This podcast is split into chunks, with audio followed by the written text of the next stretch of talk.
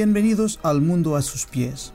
O quinto episódio do podcast da secção internacional do Expresso, já deve ser adivinhado, é dedicado a um rescaldo das eleições espanholas do passado dia 10 e às possibilidades de formação de governo. Menos de 48 horas depois das eleições, o impossível tornou-se facto consumado. O Partido Socialista Operário Espanhol e a Aliança Esquerdista Unidas Podemos chegaram a um pré-acordo para formar governo. Para tentar perceber se esse governo é viável ou não, temos connosco Ana Isabel Xavier, professora universitária da Universidade Autónoma e do ISCTE. Olá. Olá. O Henrique Pinto Coelho, jornalista freelance hispano-luso, que viveu 30 anos em Espanha antes de se radicar há 10 em Portugal. Olá, Henrique. Olá. E o Helder Gomes, jornalista que colabora com o Expresso também, eh, muitas vezes cobrindo os assuntos da área internacional. Olá, Helder. Olá.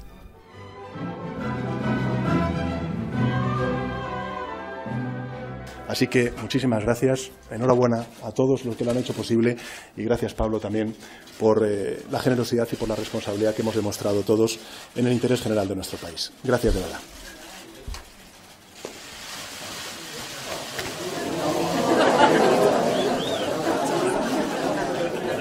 Han entrado en pánico porque ahora millones de españoles nos conocen directamente.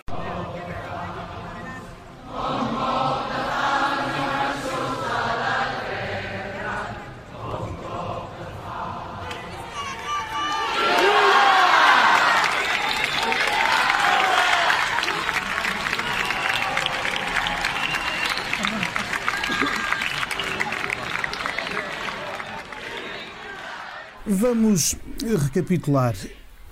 Partido Socialista Operário Espanhol e Unidas Podemos têm um pré-acordo, mas faltam-lhes os números suficientes para investir Pedro Sánchez, o líder do PSOE, como primeiro-ministro eh, na próxima, eh, no próximo debate parlamentar, que deverá acontecer em dezembro. Está previsto que as Cortes sejam constituídas dia 3 de dezembro, o que, dando algum tempo para o rei Filipe VI uh, receber os partidos e o, o a presidente do Parlamento para uh, depois designar um candidato a chefe do governo, tudo isto empurra o, o debate de investidura para dia 16, segundo a imprensa espanhola.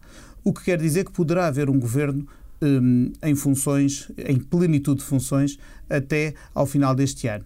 Mas para tal é preciso, primeiro, a investidura do presidente, do governo muito rapidamente, eh, numa primeira sessão, após o debate e após o, o, candidato expor os seus propósitos, há uma votação que exige, da primeira vez, 176 votos a favor, portanto, uma maioria absoluta de sims numa, num Congresso dos Deputados formado por 350. Se isto falhar, 48 horas depois repete-se a votação e aí já só se exige que haja mais votos positivos do que negativos. Portanto, as abstenções passam a contar. Eh, de momento, o, o Sanchez tem uh, o apoio do seu próprio partido, obviamente, de Unidas Podemos, com quem está, portanto, com quem tem um pacto, e ainda de outros partidos, como é o Mais País, que é uma cisão do Podemos que elegeu três deputados, previsivelmente poderá ter o apoio do Partido Nacionalista Basco. Um, e depois terá de jogar com outros pequenos partidos regionais da Cantábria, eventualmente das Canárias e até uma pequena plataforma chamada Teruel existe que no fragmentadíssimo Parlamento espanhol conseguiu um deputado ao pedir mais atenção para esta província da região de Aragão extremamente desertificada e despovoada. Vamos começar por perguntar à Ana Isabel que como é que se viabiliza uh, o governo, sendo que a direita, Partido Popular, Vox e previsivelmente os cidadãos estão contra esta investidura e que isto deixa uh, uma aritmética em que são os independentistas catalães que parecem ter a chave da solução. O que é algo bastante irónico, mas a verdade é que tudo indica que a viabilidade, primeiro da investidura, se fará apenas numa segunda ronda, e aí, como disse muito bem, eh, em que os sims contarão e as abstenções poderão valer eh, essa aprovação. Mas, para além da questão da, da, da, investidura, a grande questão depois é saber como é que há uma viabilização do orçamento, que é a segunda etapa também da confirmação da investidura de, de Pedro Sánchez. Sabemos que, de facto, há um pré-acordo e esta questão do pré-acordo é importante salientar porque ainda não é um acordo formal. Um, um pré-acordo que, para já, o que se sabe é que há uma um, distribuição de pastas um, em que a Unidas Podemos estará mais encarregue da dimensão social, que fará parte, aliás, daquilo que será o seu programa de governo.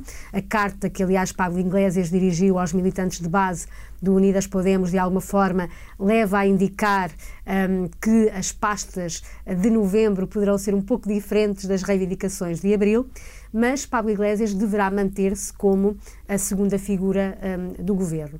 Algo também muito curioso deste, deste pré-acordo, a a meu ver, é na questão do elencar das 10 prioridades.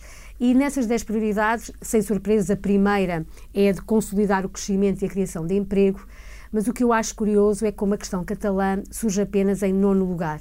Facilmente se poderia dizer que uh, é uma ordem um pouco aleatória, mas a verdade é que em política nada é por acaso e nesta questão catalã em particular nada será uh, por acaso. E, portanto, é um pouco de estranhar que garantir a harmonia social na Catalunha que no fundo é a grande razão pela qual os espanhóis voltaram às urnas pela quarta vez em quatro anos e após uh, o desentendimento de abril, uh, se torna no fundo a nona prioridade desta coligação, sendo que também é a primeira vez que Espanha vai ter um governo de coligação, ao, que tudo indica. E, portanto, parece-me que, por um lado, Uh, mostra que a questão da Catalunha foi importante durante a campanha e que Espanha continua a viver pela e para a Catalunha, mas por outro lado poderá querer indiciar que a prioridade não é a questão autonómica e que a via negocial que se poderá abrir agora, desde logo pelo eventual apoio uh, dos cidadãos, nem que não seja na dimensão da abstenção da investidura, poderá aqui efetivamente abrir um caminho para o diálogo, mas um caminho para o diálogo que nunca será no sentido independentista,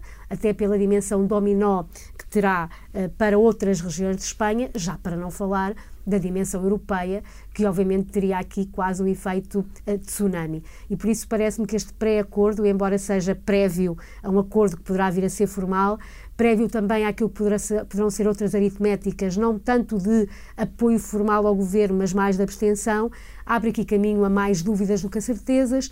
Por um lado, na sessão de investidura, por outro, a aprovação do orçamento e depois, durante toda a legislatura, um, eu julgo que, independentemente da viabilidade um, destes primeiros tempos, dificilmente teremos um governo para quatro anos, até porque, a confirmar-se uh, novas eleições só daqui a quatro anos, portanto, o, o, a duração normal de um, de um mandato, de uma legislatura, a verdade é que isso coincidiria com a presidência espanhola da União Europeia.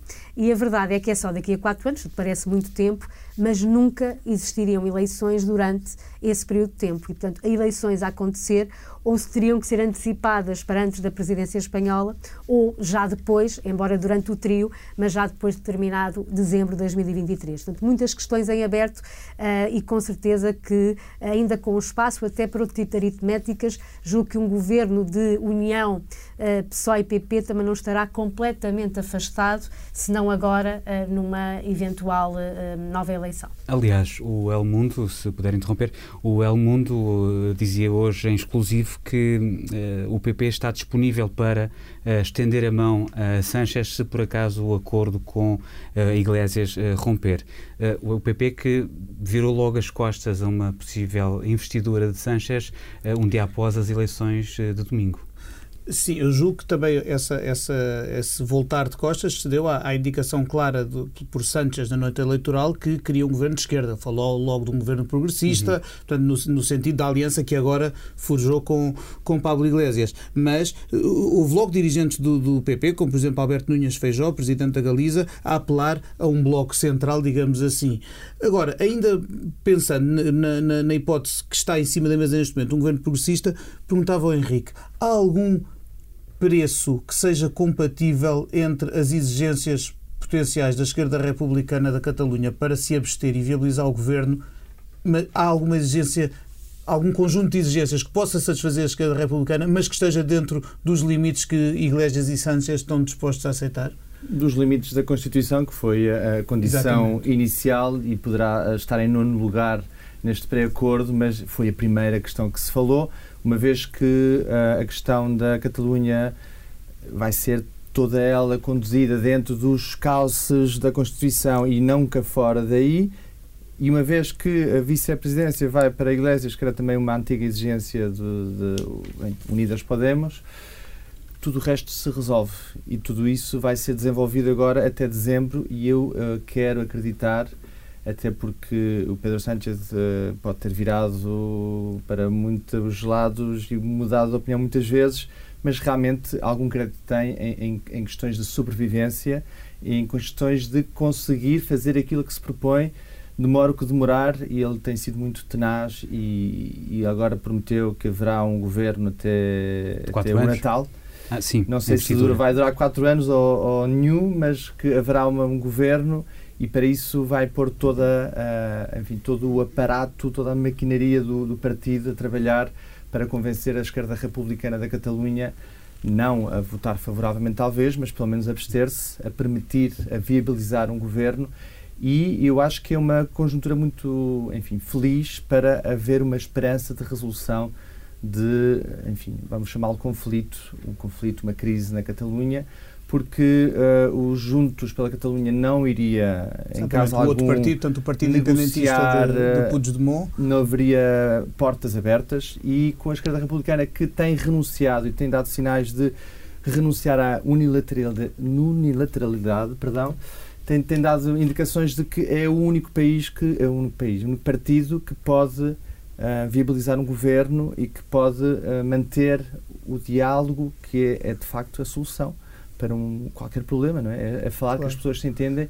E isto eu acho que todos os partidos, até o Vox em Espanha, percebe que sem diálogo dentro ou fora ou ao lado da Constituição, mas tem que haver diálogo e sem, sem diálogo isto só pode piorar e só pode aumentar esta questão também de ordem pública que é, que é o que está acontecendo na Catalunha. No, no cenário pré eh, e mesmo pós-eleitoral, muita gente se atirou, vilipendiou a Pedro Sánchez por, por, estar a brincar com o fogo, por uh, em dois anos, em dois anos não, no mesmo ano, uh, no espaço de pouco mais de meio ano, uh, haver duas eleições, ele ter forçado estas eleições a 10 de novembro, acusaram-no de estar a brincar com o fogo e ter dado a possibilidade da extrema-direita ser agora o, o segundo partido da direita no Parlamento espanhol e o, e o terceiro, a terceira força mais, mais representada no, no Parlamento não concordas exatamente com, com essa com, com, esse caderno de encargos, com, com, essas acusações que dirigem a Sanchez? Não, não concordo, até porque não é responsabilidade do Pedro Sánchez haver umas novas eleições. É o sistema político espanhol. É a política a funcionar.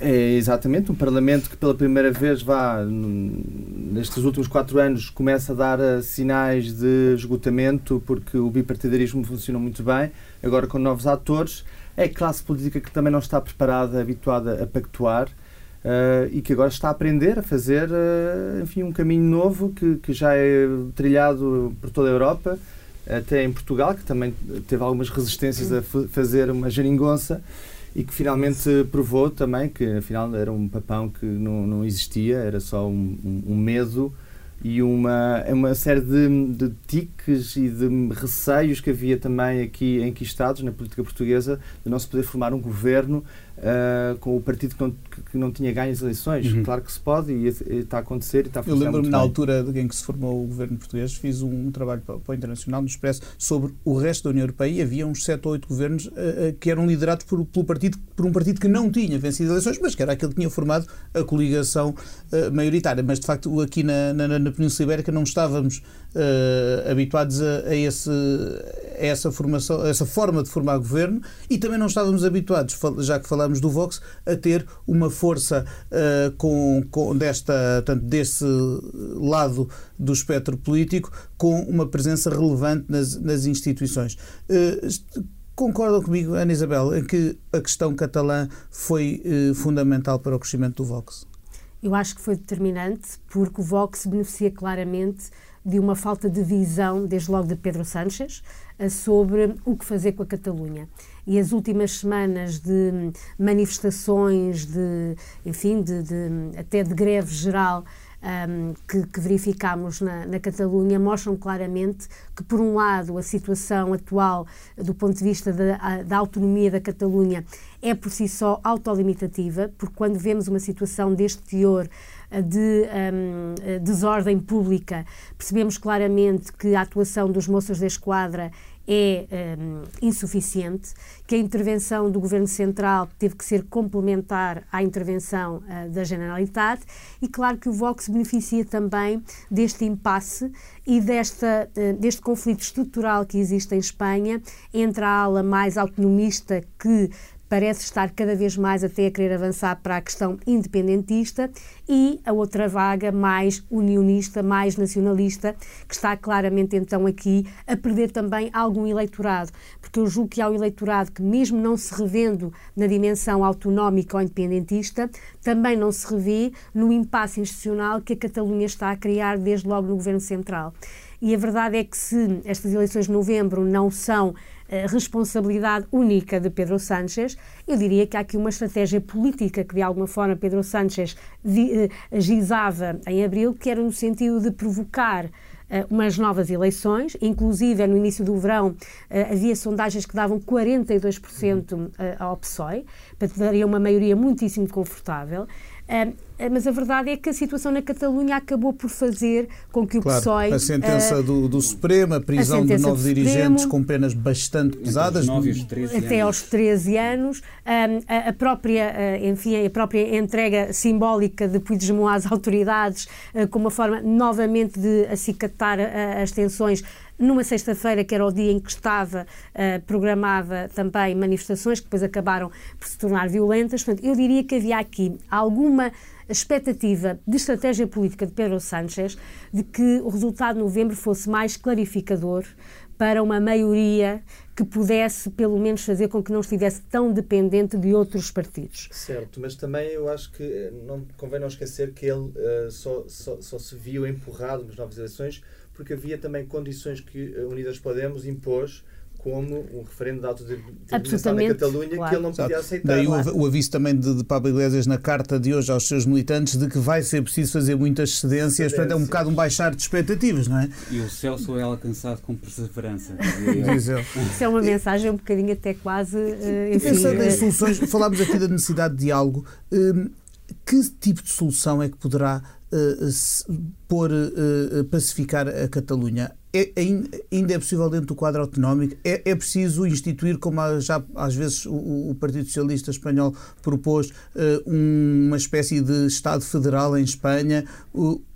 Que vias é que vêm para, para resolver este quebra-cabeças? Há um partido que poderá propor um modelo federal e que poderá ser ouvido e, e poderá ter sucesso, se é que isso vai acontecer alguma vez, que é o Partido Socialista Operário Espanhol, que tem posições federalistas, nomeadamente na Catalunha, e, e que, por, por, por, tudo o que nós sabemos, é o único que dá sinais de, de, de poder avançar para um modelo ainda mais federal, porque o modelo autonómico espanhol já é federal. Muito completo. Já é praticamente é o segundo país mais descentralizado da Europa, depois da Alemanha, e por isso ainda se pode avançar, ainda se pode aprofundar o modelo autonómico, mas não será mais do que dar mais passos ainda para o federalismo, que é já uma realidade o que é, é assimétrico às nacionalidades históricas, Catalunha, Catalunha País, País Vasco, e ah, Galiza. Galiza.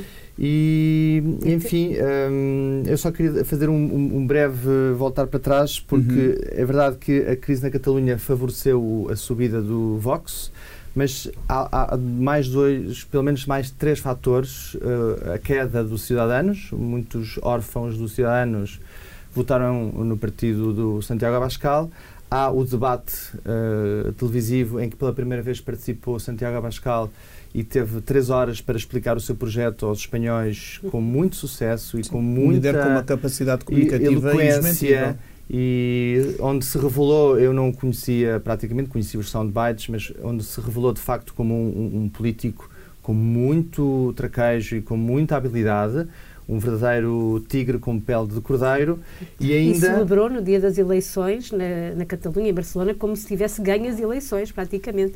Foi uma celebração em grande. Bom, era uma entrada em grande no Parlamento, claro. já tinha 24 não, deputados, agora Exatamente. 52, pois, é um mais salto... Duplicou. É, Sim, é, o grande, é o grande vencedor destas é eleições. Não, não, é o primeiro classificado, mas é o grande vencedor, é o grande vencedor. a seguir o PP, que também recuperou bastante, ainda recuperou. que de uma posição extremamente débil. E o outro grande vencedor é Paulo Iglesias, que de repente é vice-primeiro primeiro-ministro. Exatamente. Sobre isso também vai ser preciso falarmos. Como é que estes, o, as duas, esta, esta liderança, parece-me inevitável que haja uma certa bicefalia no próximo governo espanhol, se esta aliança vier a, a constituir governo. Como é que se gerem dois egos aparentemente tão uh, grandes como os de Sánchez e Iglesias no mesmo governo, tendo em conta o seu historial passado uh, e também a, a, a, certa clivagem que existe, apesar de tudo, entre, entre o, o, Partido Socialista e o, e o Podemos, porque em Espanha, uh, lá está, como já, já se disse aqui, além do, dos eixos esquerda-direita e dos eixos eh, centralismo-autonomismo, nos últimos anos o, houve também um novo eixo na política, portanto, de confronto entre partidos tradicionais, de que, de que o PSOE e o PP são os maiores, e partidos novos, o Podemos, os Cidadãos e agora o novíssimo uh, Vox e mais, mais país, etc. Uh, como é que se vai gerir esta. Vai ser fácil gerir estas duas, uh, estes dois senhores à frente de um governo? Eu não creio que vá ser fácil de todo, embora há dois aspectos que os unem que podem ajudar a ter aqui alguma sustentabilidade. O primeiro é que ambos sentem-se muito atraídos pelo bálsamo do poder. Uh, têm ambos personalidades um, em que o poder lhes assenta muito bem. Na verdade, é curioso como o Pablo Iglesias um, disse que uh, da oportunidade histórica de abril se passou para a necessidade histórica de novembro e que a experiência quer do PSOE, quer da, da Unidas Podemos, vai permitir um diálogo para enfrentar a crise territorial e a justiça social como uma vacina da extrema-direita. E eu julgo que esse é o segundo ponto que os pode unir mais do que separar, que é a luta contra a extrema-direita e eh, de alguma forma, a responsabilidade e um sentido de Estado, no sentido de não permitir novas eleições que dê ainda mais espaço ao Vox. Portanto, se entre abril e novembro o Vox mais do que duplica os seus assentos uh, parlamentares, um partido que há cerca de um ano era praticamente invisível. Não tinha presença não nas tinha, instituições. Nem a nível nacional, nem a nível regional. Um, e, portanto, havendo este escalar uh, em seis meses, a perspectiva de futuro poderia ser ainda mais dramática. E é curioso como Pablo Iglesias, que até é alguém que tem alguma personalidade, até às vezes um pouco extremista, de facto não é nazista, não é fascista, mas tem ideias até um pouco extremistas da sua lógica no progressista enquanto que, que, que, hum, Pedro Santos, mesmo assim, é um pouco mais moderado na ideia de, de, uma Espanha progressista, a verdade é que Pablo Iglesias surge aqui quase como uma verdadeira figura de Estado moderada neste, neste governo que, que se parece estar aqui a desenhar. É uma evolução que ele fez e que se foi assistindo nos debates, quando ele começou, às vezes apresentava-se até como um partido que não era nem de esquerda nem de direita, no intuito também de apanhar votantes de todo o espectro. claro. Uh, depois uh, atacou a Constituição desde o início, era um, era um partido contra o regime, como era a chamado. Casta. Uhum. A, a casta era, era, era, toda a política anterior a ele, basicamente. Uh, e todos os poderes fácticos ou não do, do, do Estado. Mas era o regime de 78 que estava sob o ataque do Podemos nos inícios. E mais à frente, nós vimos o Pablo Iglesias nos debates com a Constituição o único dos, eh, enfim, dos, eh, dos candidatos que aparecia com a Constituição como se fosse a Bíblia e a citava frequentemente como se fosse o livro onde está todo o saber e toda eh, o, a ponderação. Portanto, eu acho que há esperança, eu, aliás, acho que é de facto uma oportunidade histórica de ver uma aliança progressista em Espanha que chegue a termo e que, com um novo inimigo, novo velho, não é? Porque voltamos a 1931, Segunda República Espanhola, onde houve de facto uma aliança de esquerda e que depois houve, enfim, eh, uma aliança de direita que derrubou a aliança de esquerda e depois tivemos uma guerra civil e que ainda hoje esses problemas uh, estão por resolver. Portanto, é uma, uma oportunidade histórica de haver um, uma aliança progressista em Espanha que chega a termo de um governo e que, ainda por cima, esses dois uh, protagonistas, um mais radical, outro mais moderado, um mais uh, centrista, autonómico e outro mais aberto a um referendo de autodeterminação na Catalunha, e com o voto uh, ou a abstenção de, da esquerda republicana na Catalunha também há uma oportunidade, de facto, eu acredito que pode haver a oportunidade de resolver a crise a curto prazo na Catalunha. Não a crise de fundo, mas uma crise a curto prazo que dê alguns passos no sentido de haver um modelo ou um caminho para se avançar. Porque, de facto, o, o outro lado do espectro, a extrema-direita e a direita, não vão resolver o problema na Catalunha. Ana Isabel, é bom não esquecer que estamos aqui a falar de Espanha, mas Espanha tem um vizinho aqui para o Ocidente que é o nosso país. O que é que toda esta situação significa para nós, com a importância toda que Espanha tem enquanto parceiro comercial, geopolítico, uh, É que essa é, de facto, uma das grandes questões, sobretudo quando vivemos uma época em que a instabilidade e a incerteza vem não só do nosso vizinho espanhol, mas também mais a norte da questão do Reino Unido eh, e do impacto que o Brexit poderá vir a ter. É verdade que no que diz respeito ao Reino Unido, a relação bilateral está assegurada uh, por uma série de acordos que já foram firmados, independentemente uh, da evolução da situação a nível hum, da União Europeia, a relação histórica, ancestral entre os dois países está relativamente assegurada. A questão de Espanha, obviamente, coloca aqui uh, muitas questões, sobretudo a nível da nossa relação económica. A Espanha é o nosso maior parceiro, a dinâmica empresarial dos dois pa países sempre foi muito forte já houve vários sinais um, de instabilidade do, dos mercados uh, após estas eleições de novembro. Portanto, a grande preocupação para Portugal e o grande interesse para Portugal é que, independentemente do espectro político que se venha a desenhar, esse espectro político seja de sustentabilidade e solidez. Porque a solidez política traz efetivamente uma solidez económica ou comercial.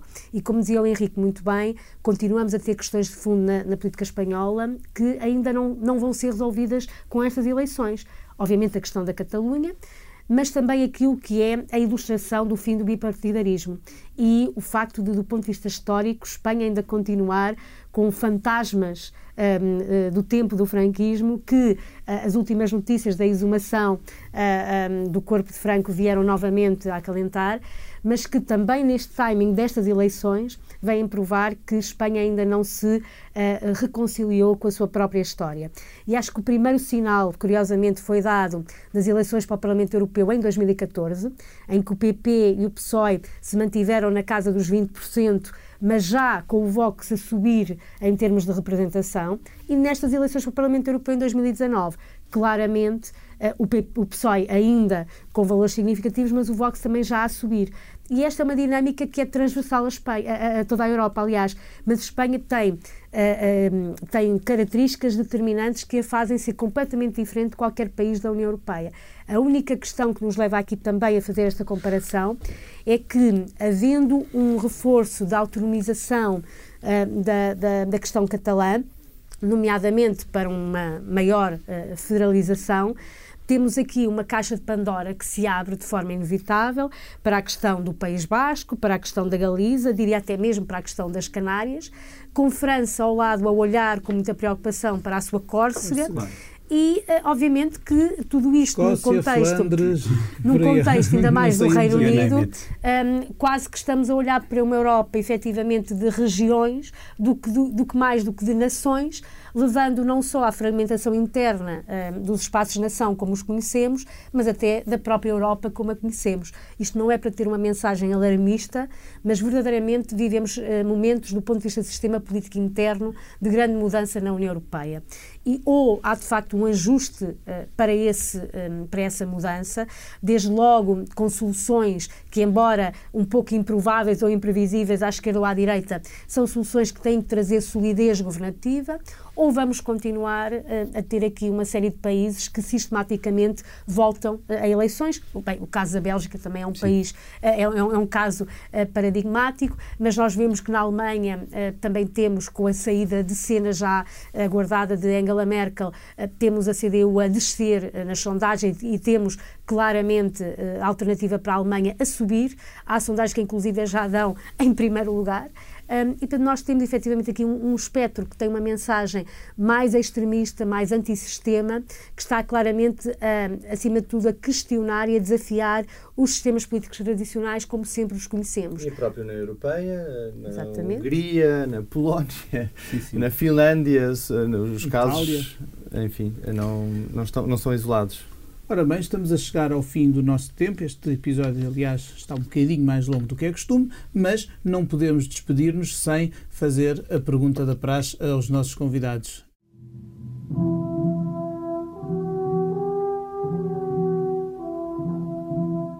Ana Isabel, se neste momento pudesse ir para qualquer parte do mundo, qual era e porquê?